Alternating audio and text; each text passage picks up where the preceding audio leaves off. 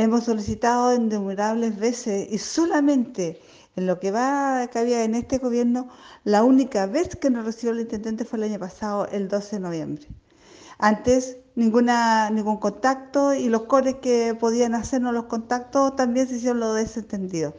Hoy día estamos eh, al el gobierno ya y el Estado tal debe con respecto a estos proyectos que lo veníamos solicitando eh, desde hace bastante tiempo y con recursos asignados ellos los cambian de un día para otro. Me parece inaceptable y, al menos decir que es vergonzoso para la comunidad de Puerto Montt de que autoridades hagan y deshagan de, de cosas que ya se habían comprometido.